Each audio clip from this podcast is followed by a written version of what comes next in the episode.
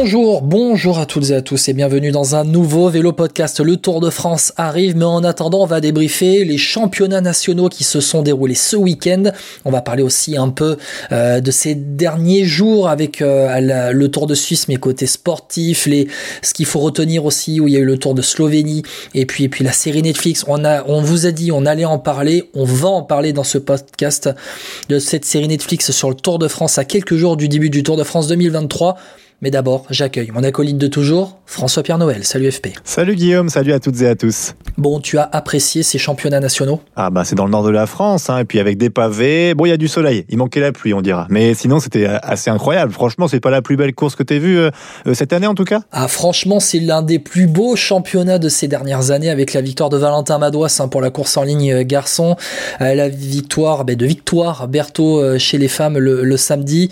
le circuit de Cassel a été époustouflant, non il, a, il a tenu toutes ses promesses. Harassant, brillant, euh, voilà, fatigant pour les coureurs, c'était incroyable. et, franchement, ce qui est incroyable, honnêtement, c'est il y a une course fille, une course garçon, mais les deux ont été top. Hein. Franchement, il y a les deux, on prenait un plaisir incroyable euh, quand on était derrière son écran, en tout cas, hein. pas sur le vélo, parce que là, pour le coup, tu devais vraiment prendre cher avec la petite montée là, à la porte d'air à chaque fois. Oh, je, je les plaignais, mais c'était tellement bien de voir ça, franchement. Ah ouais, franchement, c'était des super courses hein. chez les femmes comme chez les garçons. T'as raison de le dire. Ça a vraiment été de très belles courses et on s'est régalé. Et au final, le scénario qu'on a eu dans euh, les, les courses, hein, euh, euh, notamment euh, dans, les courses d'avant, avant le championnat homme, ça s'est confirmé derrière le, dimanche et le scénario qu'on a eu notamment dans la course amateur où ça a flingué de partout. mais derrière, la course amateur homme, derrière tu l'as eu chez les femmes, ça a flingué de partout. Et chez les hommes élites le, lendemain, le, dimanche, où c'est parti dès le départ, où tu as un gros groupe qui est parti avec les groupes AMA-FDJ dès les premiers kilomètres et derrière ça a explosé. Ils étaient combien à l'arrivée? 23 non, 24, 25 Ouais, c'est quelque chose comme ça, je crois. Euh, je vais te retrouver 23, 23, je te confirme 23. Mais le, le, dernier, c'est Mathis Lebert d'ailleurs, qui a fait une très belle course. Hein. Et c'est marrant parce qu'il y a des coureurs qui ont fait une course incroyable et qui se retrouvent 23, 22e. Euh, je crois que c'est Clément Champoussin qui était longtemps devant, 22e par exemple. Romain Grégoire, 20e, longtemps devant aussi.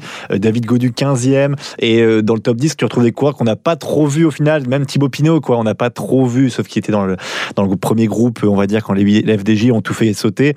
Genre Mathis Louvel, pareil, on l'a pas trop vu à l'écran, mais il fait 9e quand même. Anthony, 8e, pardon. Anthony Pérez 9e, pareil, on l'a pas trop vu. Maxime Jarnet de la Van Rijel, Roubaix Métropole, 10e, pareil, on l'a pas vu. Mais c'est marrant, c'est tellement à l'usure. Alors oui, on a vu tout devant ce qui s'est passé, mais même, on va dire, dans, le top 10, t'as des coureurs qui ont fait une fin de course incroyable, quoi. Ouais, clairement. Et je crois que t'as, c'est Benoît Cosnefroy aussi, il me semble, qui a été euh, devant euh, pendant, pendant très longtemps, qui était au contact de David Godu ou de Valentin Madouas, euh, quand, de, de, David Godu, il me semble, quand il a accéléré pour revenir sur le groupe de devant.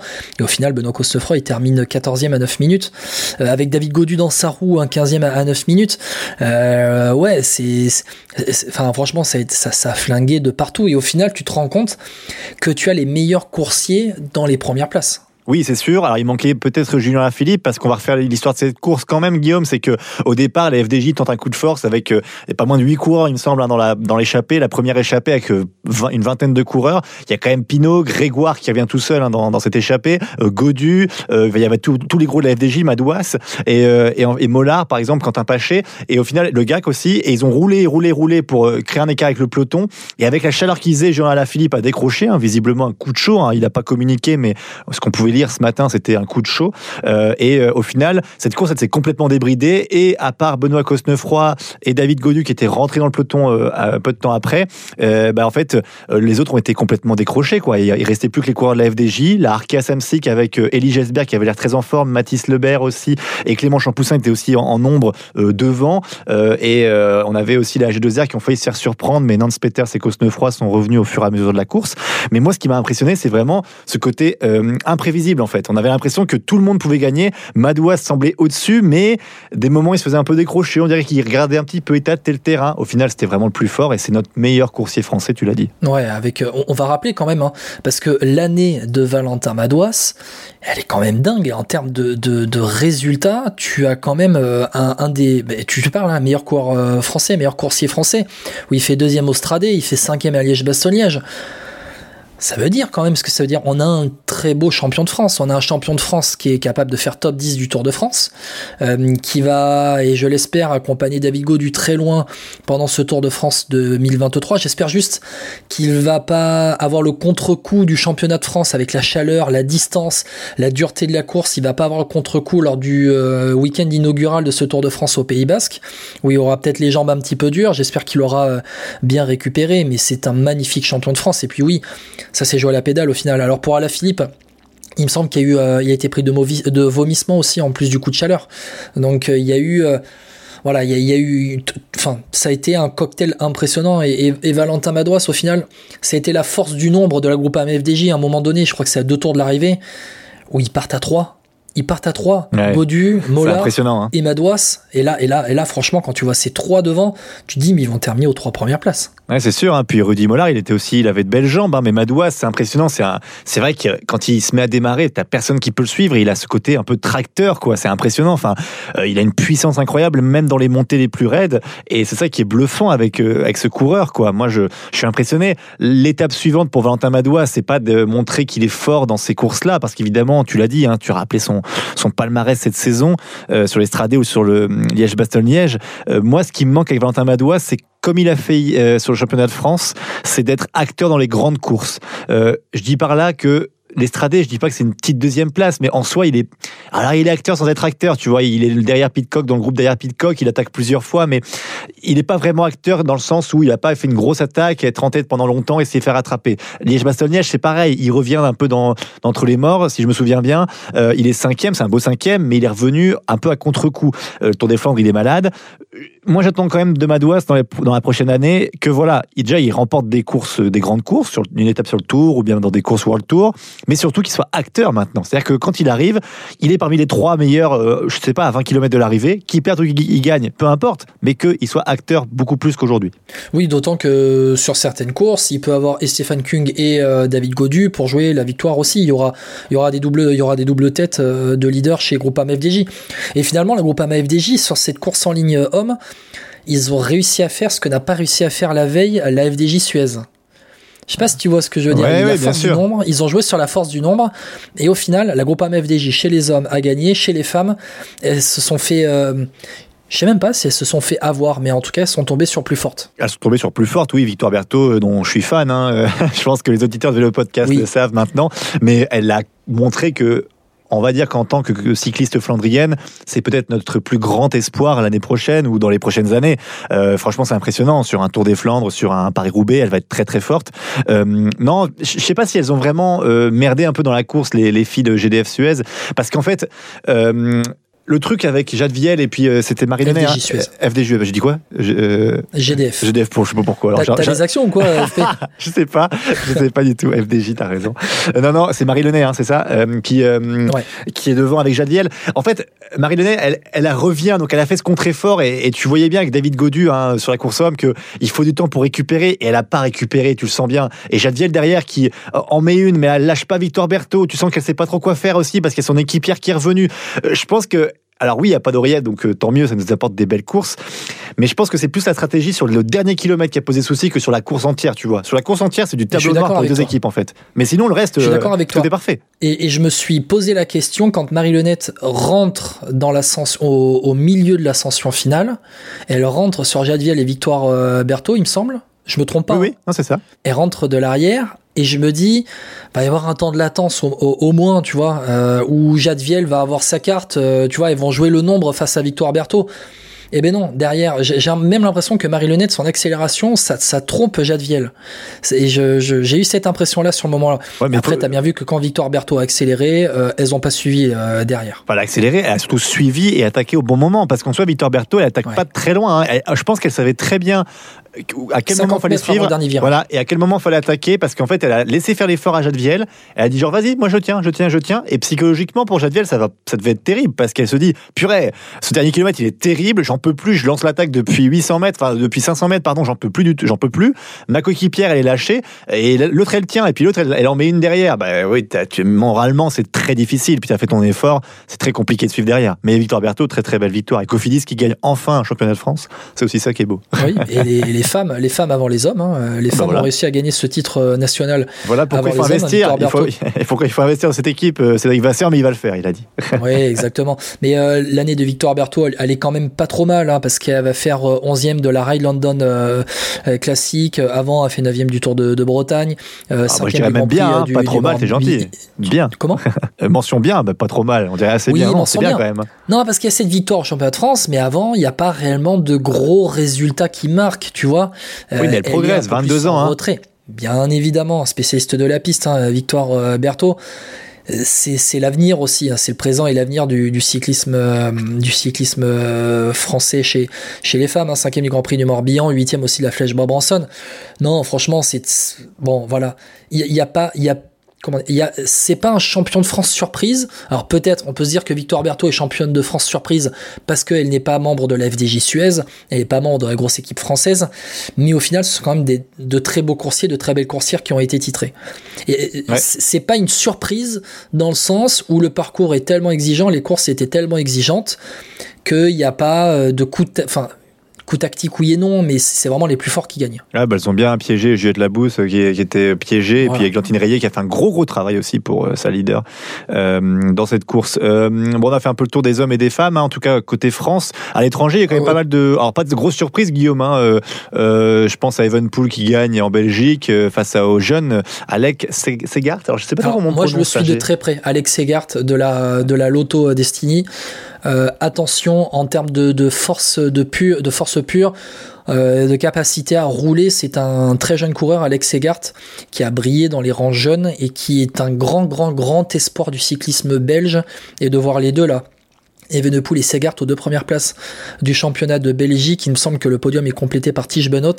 Euh, franchement, ça laisse augurer de, très belles années euh, pour la suite hein, du, du cyclisme, du cyclisme euh, belge, avec un Wout van qui a été piégé, il me semble, qui n'a pas Oui, été euh, ouais, présent ouais. dans la bataille finale. Non, non. Et par contre, la surprise, contre la. Honnêtement, la surprise dans les, dans les pays euh, de nos secteurs, dirons-nous, entre Espagne, Angleterre, Portugal, ah, bah, bah, c'est l'Espagne, hein, c'est euh, Oyer Lascano quand même, hein, parce Ah que. non, non, mais- pour moi, c'était pas lui la surprise. Ah bon bah, bah, bah, En parlant de l'Espagne, euh, tu me diras ta surprise après, mais Oyer Lascano, euh, bien sûr, il a fait des grosses performances cette année, mais euh, battre Ayuso à Randbourou sur circuit, moi je suis quand même surpris. Hein. C'est un super coursier, Lascano.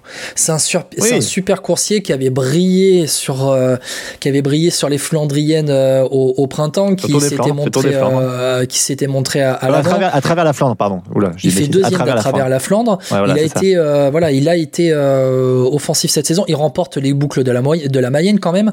Et Ah le oui, ah oui, quand des même, boucles hein. de la Mayenne pour l'emporter, ça, ça a été une. Ouais, mais va le dire à Jackie Durance hein, euh, pour les boucles de la Mayenne et à Marc Madio. Je te laisse aller lui dire. Non, Ouais, non, c'est ça. un, très bon coursier, c'est un magnifique rouleur. Il fait deuxième du championnat du contre-la-montre en Espagne, euh, plutôt dans la semaine derrière Euh, oui, oui, oui, je sais très bien pourquoi tu me dis que c'est une surprise euh, quand tu vois euh, qu'il l'emporte en solitaire, alors que derrière, sur un circuit, sur, sur- sur un circuit espagnol. compliqué, euh, il arrive à lâcher les Ayuso, à Randbourou et compagnie, mais euh, Lascano c'est un jeune coureur, c'est un basque de, de 23 ans, c'est l'avenir du cyclisme espagnol aussi, et ce cyclisme espagnol, il a besoin de jeunes comme Lascano, comme Ayuso pour, la, pour les prochaines années. Ah, j'ai trouvé ta surprise. Vas-y.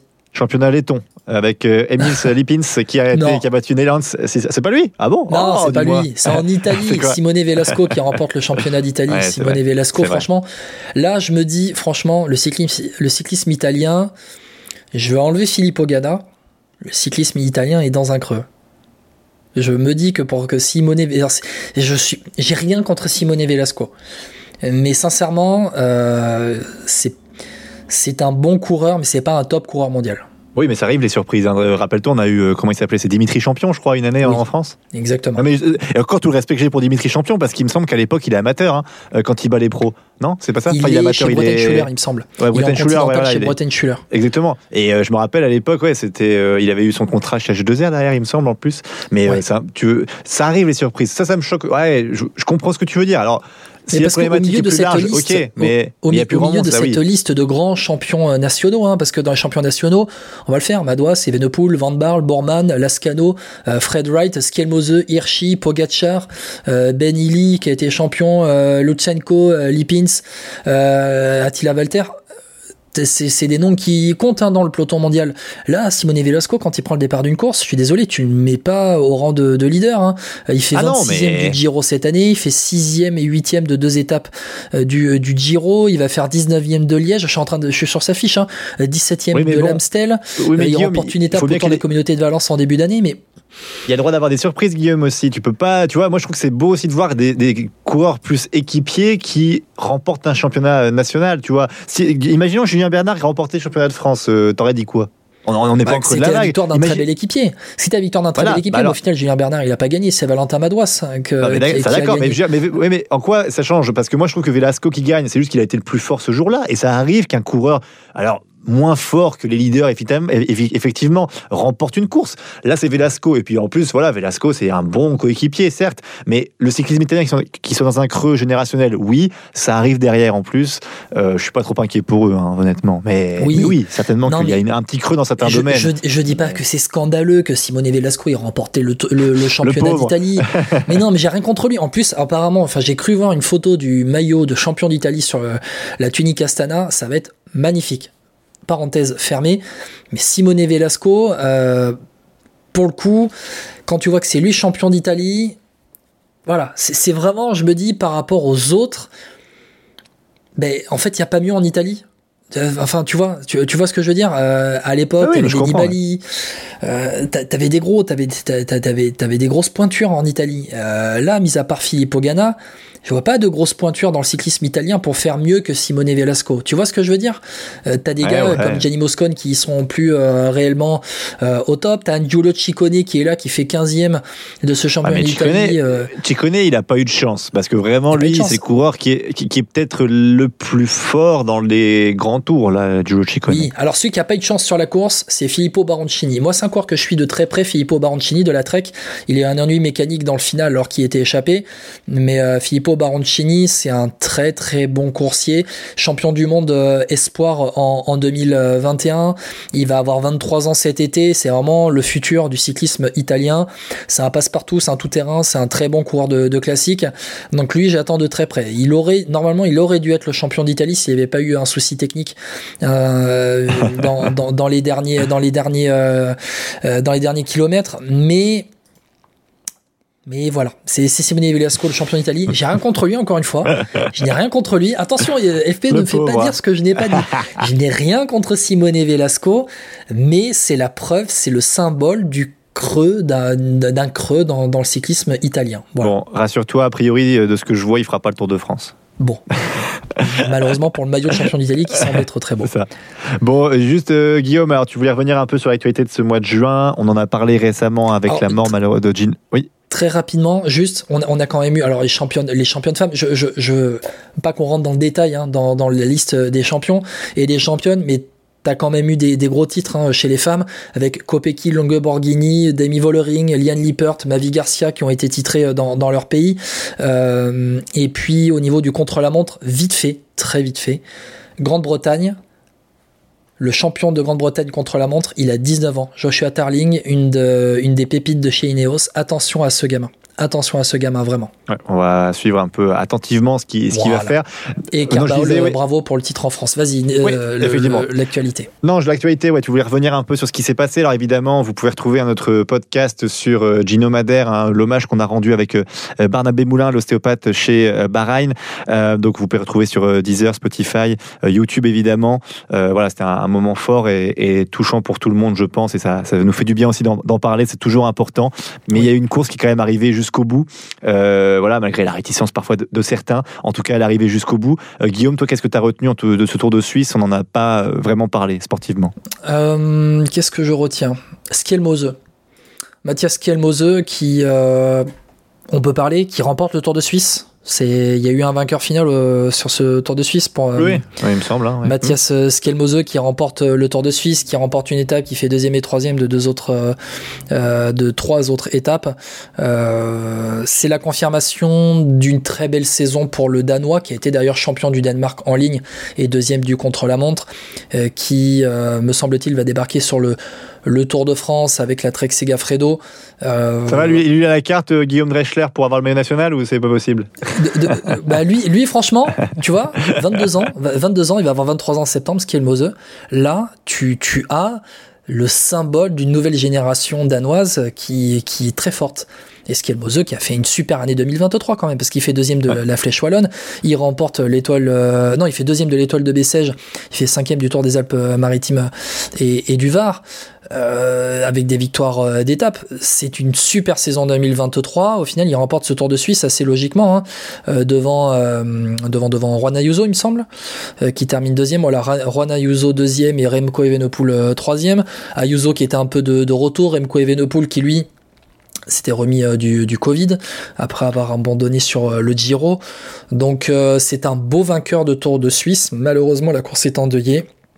Euh, Renko Evenepoel qui avait qui l'avait remporté aussi en solitaire euh, euh, lors de la première étape après le décès de, de Gino Meder hum. qui avait levé les bras bon voilà ça a été un Malheureusement, le, le, vainqueur du Tour de Suisse est beau, mais la course a été endeuillée. On nous retiendra, je pense que le le décès de Gino Meder et la victoire de Mathias Kelmozo sera passé au second plan, très logiquement. Hmm. Mais il va arriver sur le Tour de Suisse avec de très belles, euh, Tour de France pardon avec de très bonnes jambes. Ouais, et puis euh, une pense aussi pour Félix Gall aussi, l'Autrichien de la G2R, euh, Citroën qui a fait une très belle performance en montagne, mais des gros soucis en chrono.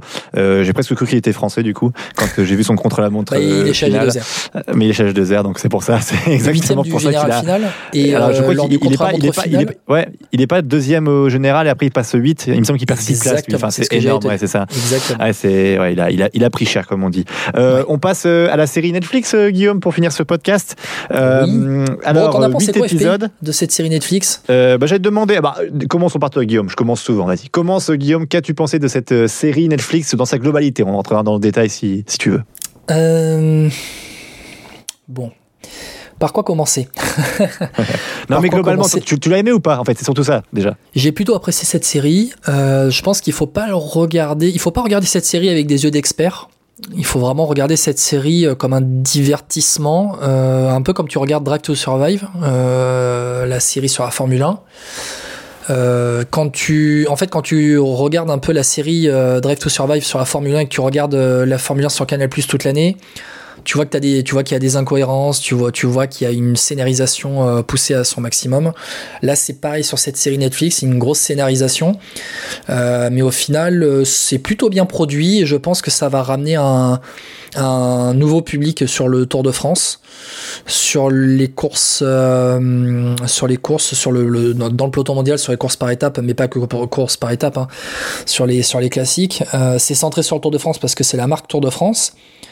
Euh, mais j'espère que ça va être euh, bénéfique pour le pour le cyclisme parce que parce que parce que le cyclisme a besoin euh, de a besoin de, nouveaux sponsors aussi pour se renouveler en permanence parce que c'est basé sur le mécénat et le sponsoring le, le cyclisme. Il n'y a pas réellement de revenus derrière et j'espère que ça va rapporter d'autres marques. Toi pour toi FP c'est t'en as pensé du bien du mal? Bah alors du bien du mal. En tout cas, comme tu as dit, moi j'ai plutôt apprécié aussi. Euh, ce que j'aime bien, moi en fait, je vais un peu spoiler d'ailleurs au passage, mais c'est pas une gros spoil, je vous rassure. Euh, si vous voulez regarder la série, ça vous changera rien. C'est euh, le patron de la Jumbo-Visma qui termine, le, je crois, la série en disant euh, j'espère que les gens qui regarderont la série auront compris que le cyclisme n'est pas un sport individuel, mais un travail d'équipe. Et c'est marrant, c'est un peu tout con, mais au final, l'objectif de la série est rempli. C'est comme un bon film, tu sais, souvent on dit, bah voilà, il faut un, début, un milieu, une fin, ce qu'on a moins en moins de tendance à avoir. Et cette série, je trouve qu'elle remplit bien ce rôle-là. C'est-à-dire qu'en fait, voilà, elle explique bien ce qu'est le Tour de France, avec un Steve Chenel, donc consultant Eurosport, qu'on décrit beaucoup. Alors, ça va pas être évident hein, quand même de, de, faire des phrases pour les gens qui ne connaissent pas le vélo du tout. Euh, je sais pas si les gens se rendent bien compte, nous on le voit avec notre métier de journaliste, mais dire des choses un peu banales comme ça, mais dans l'histoire, ça ça fait des liens avec ce qu'on va regarder juste après, et ben c'est pas évident du tout. D'après ce que j'ai lu, en plus, il a dû faire beaucoup de reprises. Euh, oui, le premier, le premier épisode notamment, la voix est pas très bonne. J'ai l'impression de Steve Chanel, on sent qu'il est bridé. Tu sens qu'on lui a dit, euh, il faut dire comme ça. Hein. Et puis lui, il fait OK. Et puis il répète un peu avec quelques mots à lui. À la fin, ça se libère. Mais moi, je trouve que le contrat est rempli. C'est-à-dire que je pense que la personne qui ne connaît pas le vélo, elle regarde la série, qu'elle apprécie ou pas à la fin, elle a compris, je pense, que le vélo, c'est un sport d'équipe, que c'est beaucoup plus compliqué que ce qu'on croit. Et euh, au final, même s'il y a deux, trois personnages principaux, évidemment, euh, bah, liés au maillot jaune, liés aussi au sprint, par exemple, liés à la course à la troisième place, oui, il fallait des angles comme ça, on appelle ça dans notre métier. Il fallait des portes d'entrée parce qu'il y a beaucoup plus de coureurs, mais je trouve que c'est agréable à suivre. Les enjeux, on les comprend. Oui, c'est dramatisé à mort, mais c'est le maintenant, c'est malheureusement les séries de sport, c'est comme ça. Sinon, t'attires personne. Donc euh, le contrat est rempli. Moi, j'ai plutôt apprécié. Je suis d'accord avec toi que quand tu suis le vélo tout le temps, il y a des ficelles qui sont vraiment tirées à l'extrême. Et c'est marrant parce que tu vois, comme quoi une série peut te faire changer d'avis sur des coureurs. Euh, moi, c'était le cas sur Vingegaard, par exemple, que je connaissais pas du tout en tant qu'homme. Enfin, je veux dire, voilà, même tu suis juste ses courses. Ça le rend attachant. À l'inverse de Wood Van Aert, c'est marrant parce que tu vois, ma compagne m'a dit ah bah non, je, déteste Van Aert. Et j'ai dit, mais c'est ouf parce que moi j'aime bien Van Aert, mais c'est vrai que vu comment ils l'ont un peu, vu comment ils ont fait son portrait, quel passage ils ont pris, ah, c'est dur quoi de l'apprécier. Je, je, peux comprendre quand tu connais pas le vélo vraiment, tu vois. Et c'est juste ça que je pourrais reprocher à la série en fait. Mais sinon en soi, le contrat est rempli. Je suis d'accord avec toi. Euh, bon, même si vous devant Art, euh, pour euh, avoir des retours hein, de, de, du peloton, c'est quand même un, mec charmant. mais oui, oui, il y, a des traits de caractère qui ressortent. Moi, vous devant Art, je pense notamment. je pense notamment à sa demande auprès de l'équipe quand il dit mais est-ce que je peux jouer ma carte aujourd'hui? Tu vois, tu, je sais pas si tu te rappelles de cet mhm. épisode-là où il dit que c'est bien de vouloir, euh, euh, c'est bien de vouloir, euh, comment dire, protéger le maillot jaune, mais qu'il peut aussi avoir sa carte à un moment donné. que bon, après, voilà, sur l'étape des pavés, par exemple, il, se il décroche et il va, il va protéger Vingegaard.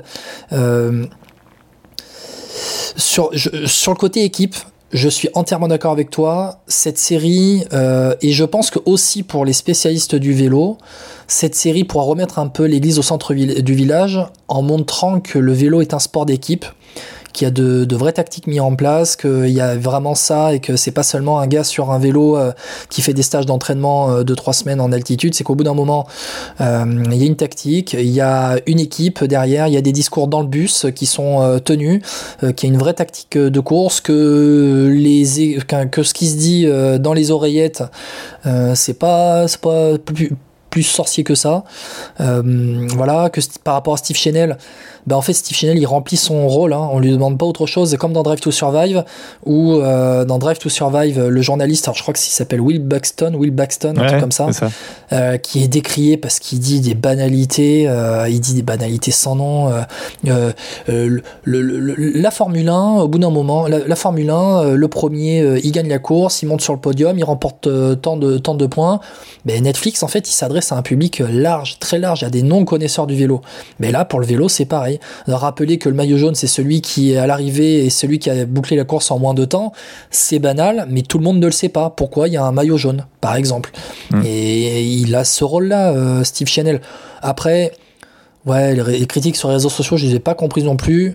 Euh, je me suis pas dit, moi, en regardant cette série, putain, Steve Chanel, il, il m'embête, euh, il m'emmerde au bout d'un moment euh, à dire ce qu'il dit. Non, il est dans son rôle, tout simplement. Et puis, au final, Bon, il n'y a pas autant de banalité que dans la série de la Formule 1. Pour ceux qui ont regardé Drive to Survive, j'ai trouvé Steve Chanel euh, mieux que, euh, mieux que, ah oui, largement, Will Baston dans la série de la Formule 1. Et puis aussi, alors on découvre des, des, des, des personnages assez attachants. Julien Jourdi, alors nous on l'a eu dans on l'a on l'a eu dans le podcast. Ah, je me trompe pas. Hein. Maintenant j'oublie à chaque fois. Tu sais les gens qu'on a eu ou pas.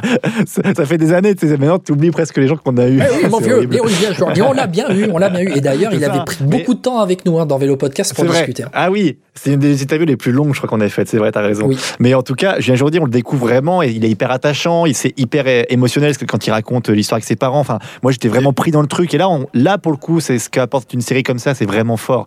Euh, par contre, moi, un point fort. Vas-y. Je te coupe par rapport à Julien Jourdi, quelques semaines avant la sortie de la série Netflix, euh, j'ai eu, on m'a dit, on m'a dit, tu vas voir, Julien Jourdi, il va, il va être la, il va être une star après la, la, la série Netflix, il va en faire chialer plus d'un.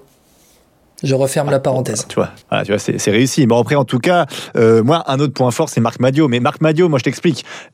Netflix, ça va être simple maintenant. C'est que leur voix off, là, il faut mettre une voix off euh, Marc Madio maintenant. Moi, je pense que c'est ça. Il faut faire un truc avec Marc Madio parce que ce gars, c'est incroyable les punchlines qu'il sort. Et je pense vraiment qu'ils n'ont pas dû faire beaucoup de prises. Hein. C'est ça qui est fou parce que tu sens que c'est presque de l'instantané. Hein. Et, c'est brillant. Ce fait, en même temps, Marc Madio, ah, il, rodait, mais... l'exercice, ah, mais... il rompu l'exercice. Ah, mais moi, Marc Madio en Pierre Belmar, maintenant, moi, je veux ça. Hein. C'est genre maintenant, je veux la saison 2 avec, euh, Marc Madio qui me fait des voix off pour me parler du vélo là. Puis, euh, puis vraiment, alors là, moi, je suis conquis. Hein. Là, c'est bon. C'est vrai, c'est incroyable ce qu'il fait, hein, ce Marc Madio. Bah, il est, c'est Marc Madio. C'est Marc Madio. C'est un personnage euh, attachant. C'est un, personnage qu'on aime à la fois détester et euh, à, qui on s'attache.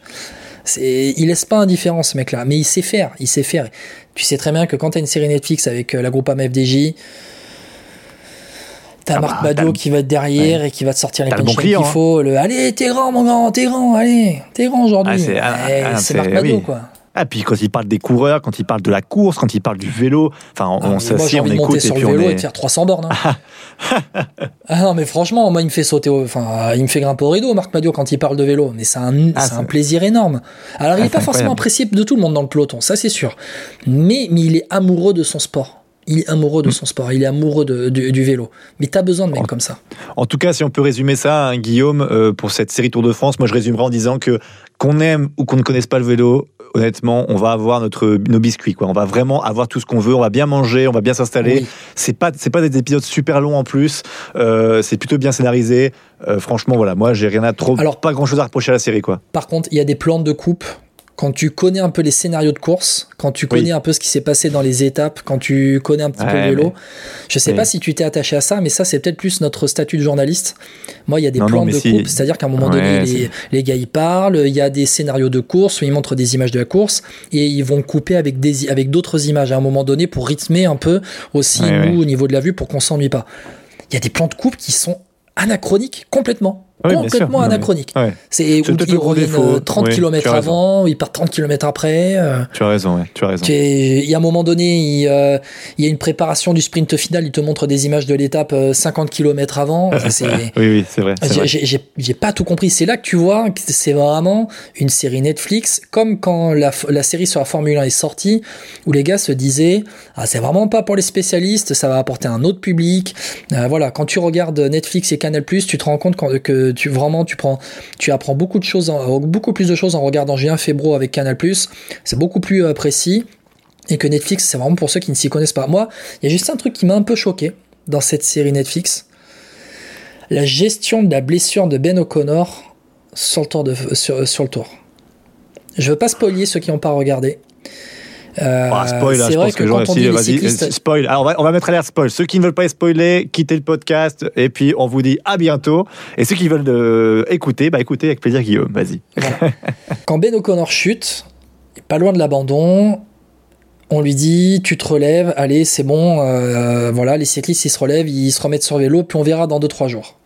Ben O'Connor il dit non moi je sens pas, je, je- j'ai- je- je dois aller faire une radio, je dois abandonner. Et au final en fait Ben O'Connor euh, il arrête à la première journée de repos c'est ça il me semble? Il Oui, oui. quitte le tour à la première Euh, journée de repos? Oui, c'est ça. et sa chute, elle est bien. Alors, faut que je me remette. Je, je me souviens plus quand est réellement sa chute. Est-ce que c'est pas c'est- au- Danemark? Ouais, mais ouais, ouais, c'est possible. Il y en a une au Danemark, il y en a une en France. Mais il faut, se ra- faut juste se remettre dans le contexte pour bien résumer. C'est qu'en fait, il y a plusieurs chutes. Il fait une radio. euh, je crois que la blessure, c'est au niveau de la f- de l'ischio ou la fesse, j'ai un doute maintenant.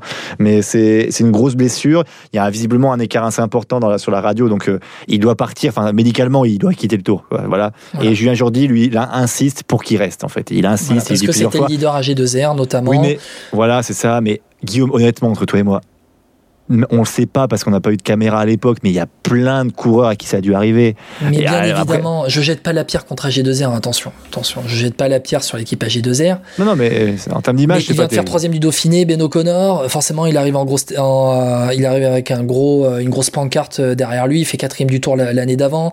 Euh, c'est la deuxième étape où il chute un vers euh, Nyborg. Euh, et là, tu sens que ça, ça, ça, ça va pas bien déjà. Ça va pas bien. Euh, Oui. Et c'est après la victoire de Bob Jungels qui, qui l'abandonne. Voilà, je, je, je me suis remis le- les étapes. Et après Oui, victoire de mais- Bob Jungels, oui, il abandonne où l'équipe AG2R a rempli son rôle, une victoire d'étape, il peut y aller. Mais mais, mais, mais médicalement, il doit pas continuer. Médicalement, Oui, il doit pas mais- continuer. Ben mais- c'est pas possible je- de le faire continuer parce que tu peux mettre en, en danger sa capacité de récupération. Alors après, ça va, il va se relever, il va faire huitième du Tour d'Espagne hein, en 2022. Oui, c'est ça. Ça mais euh, je suis d'accord avec toi dans le sens où, pour le public lambda, euh, bah, ça choque. Parce qu'on dit, ouais, mais putain, le médecin, il dit, il faut arrêter. Arrête-le, quoi. C'est bon. Et puis là, il souffre, euh, laisse-le. Mais en même temps, nous, qui suivons le vélo toute l'année, on sait qu'il y a ce côté par-delà la douleur, en fait. Et qu'il faut, euh, on se prépare toujours pour le Tour de France. Toute l'année est prévue, sur- not- notamment pour un coureur comme Ben O'Connor qui, est, qui vise le classement général. Tout est fait pour cette course-là. Je peux comprendre que quand tu es directeur sportif, tu lui dis, écoute, ça fait, tu vois, un an, huit mois, neuf mois qu'on travaille ce Tour de France-ci réfléchis bien avant d'abandonner. Et ça, tu vois, les enjeux sont importants. Tu te dis qu'il y a eu des sacrifices pendant neuf mois de la part de l'équipe, en tout cas de ce coureur-là peut-être qu'il a mal, mais tu, peut-être tu peux lui dire aussi, bah, demain, tu verras si ça, ira mieux. Je dis pas qu'il y a un exemple où le gars a, été fini, a fini euh, vainqueur du tour avec cette blessure, mais peut-être qu'il aurait pu finir, je sais pas, top 10 et puis gagner une étape, on sait pas. Bah, il y a bien Tyler Hamilton qui a remporté euh, une étape à Bayonne avec euh, la clavicule. C'est pas la meilleure époque non plus. Ah non, hein, excuse-moi, j'ai oublié, excuse-moi. c'est pas la meilleure époque. Je pense qu'à l'époque, il y avait des aides pas terribles, mais bon, bref. mais tout ça pour dire que à cette époque-là, en tout cas, c'est différent, mais sur, sur, ça, je suis d'accord. C'est que le la personne qui est un peu lambda et qui connaissait pas le vélo, elle voit ça, elle est choquée. Moi, ça m'a pas choqué, quoi, personnellement. Ouais. Bah, après, il y a deux autres images, moi, qui m'ont marqué. Euh, il y a Mathieu Van une, des images de son entraînement à Mathieu Van Der où en plein col, à un moment donné, il, il se donne tellement qu'il est obligé d'arrêter et limite de vomir au bord de la route. Donc il y a ça où tu vois vraiment euh, les mecs à quel point ils se mettent cher dans la, ils se mettent cher dans, dans, les entraînements. Alors il y a Jasper Philipsen qui lève les bras à Calais et puis tu vois son équipe derrière qui, enfin voilà, tu vois vraiment que c'est scénarisé parce que tu fais passer Jasper Disaster Philipsen. Tu vois, tu, fais passer Philipsen un peu comme un euh, pour un pour un bêta. Euh, il y a ça et puis et puis et puis oui, t'as des nouvelles de l'équipe Borans Gros? Elle était pas, elle était dans la série normalement? Euh, euh, ouais, c'est vrai que je, la Borance Gros, on les a pas vus, hein. non On les a pas vus. Eh ben, eh ben, en fait, moi, je me suis dit ça. Tu, tu vois, le E que tu t'es fait, eh ben, je me suis fait la même chose quand ils apparaissent 10 secondes dans la dernière étape vers Paris, le, dernier épisode. Mais je me suis dit, mais la Borance Gros, ils étaient annoncés euh, dans le, dans la série, il s'est passé quoi? Et on les pas a pas vus Ils étaient pas intéressants. Ils étaient pas intéressants, Guillaume. C'est pour ça. mais oui, mais non, mais il faut aussi que les gens comprennent ça. C'est qu'il y avait une équipe qui était prévue dans cette série Netflix, et l'équipe était tellement pas intéressante qu'ils sont apparus 10 secondes à l'intérieur de la voiture, 10 secondes lors du dernier épisode où ils vers Paris au début de la dernière étape. T'imagines un peu le gars, il faut, il, faut les faire, il, faut les faire, il faut les faire passer, les gars. On les fait passer où? Oh, Mais la dernière étape, mais 10 secondes. vers Paris. tu les fais remonter vers Paris. Mais tu vois, je pense que le, le sponsor quand ils ont fait le visionnage de, de la série, ils ont dû se dire, mais en fait, on est où là? Ah bah ça a dû être assez rapide à voir, je pense bien. Ils ont dû envoyer l'extrait et dire, voilà, vous apparaissez là. on fait en visio, Skype, on vous envoie 10 secondes, hop, on est là dans la voiture, bonjour, au revoir, et terminé. Bon, bref, il y a eu ces images-là, je me suis dit, mais, mais les Bora, ils étaient là, les Bora Ils étaient pas là Non, si, si, ils étaient là en fait. Bon, bref, voilà. Bon, série Netflix, on, tu attends, toi, la deuxième saison? Euh, Oui, a priori, euh, je sais qu'ils doivent se tenir prêts, visiblement. C'est ceux qui participaient à la série Netflix l'an passé, donc on va voir si cette année ça a encore lieu. Mais euh, moi, j'espère, oui, j'espère qu'il y en aura une deuxième saison, parce que ça va aller en s'améliorant, comme un peu Drive to Survive. Je pense que ça, ça peut être intéressant à voir. Ouais, la seule chose qui. Allez, il y avait que 8 équipes hein, qui étaient annoncées sur cette série Netflix Tour de France. En aura peut-être plus lors du, pour, sur la série pour le, sur le Tour de France 2023. Moi, j'aurais aimé peut-être une série Netflix sur. Euh, tu vois, Drive to Survive, c'est Drive to Survive, c'est sur toute la saison. Moi, alors, la série, c'est sur le Tour de France, donc ça sera que sur le Tour de France. Mais je me dis peut-être que tu vois, sur la campagne des classiques flandriennes, sur les Flanders classiques, jusqu'au Tour des Flandres, il y a moyen de faire une série aussi sur ça. j'aurais aimé avoir un suivi sur toute la saison. Ah, je trouve ça. Il y aura peut-être des, il y aura peut-être des spin-offs, hein, on verra plus tard. C'est vraiment des spin-offs dans les films. Bon, bref, voilà. Allez. Bon, on se, on se revoit bientôt pour les compositions d'équipe du Tour de France. On commence à les avoir.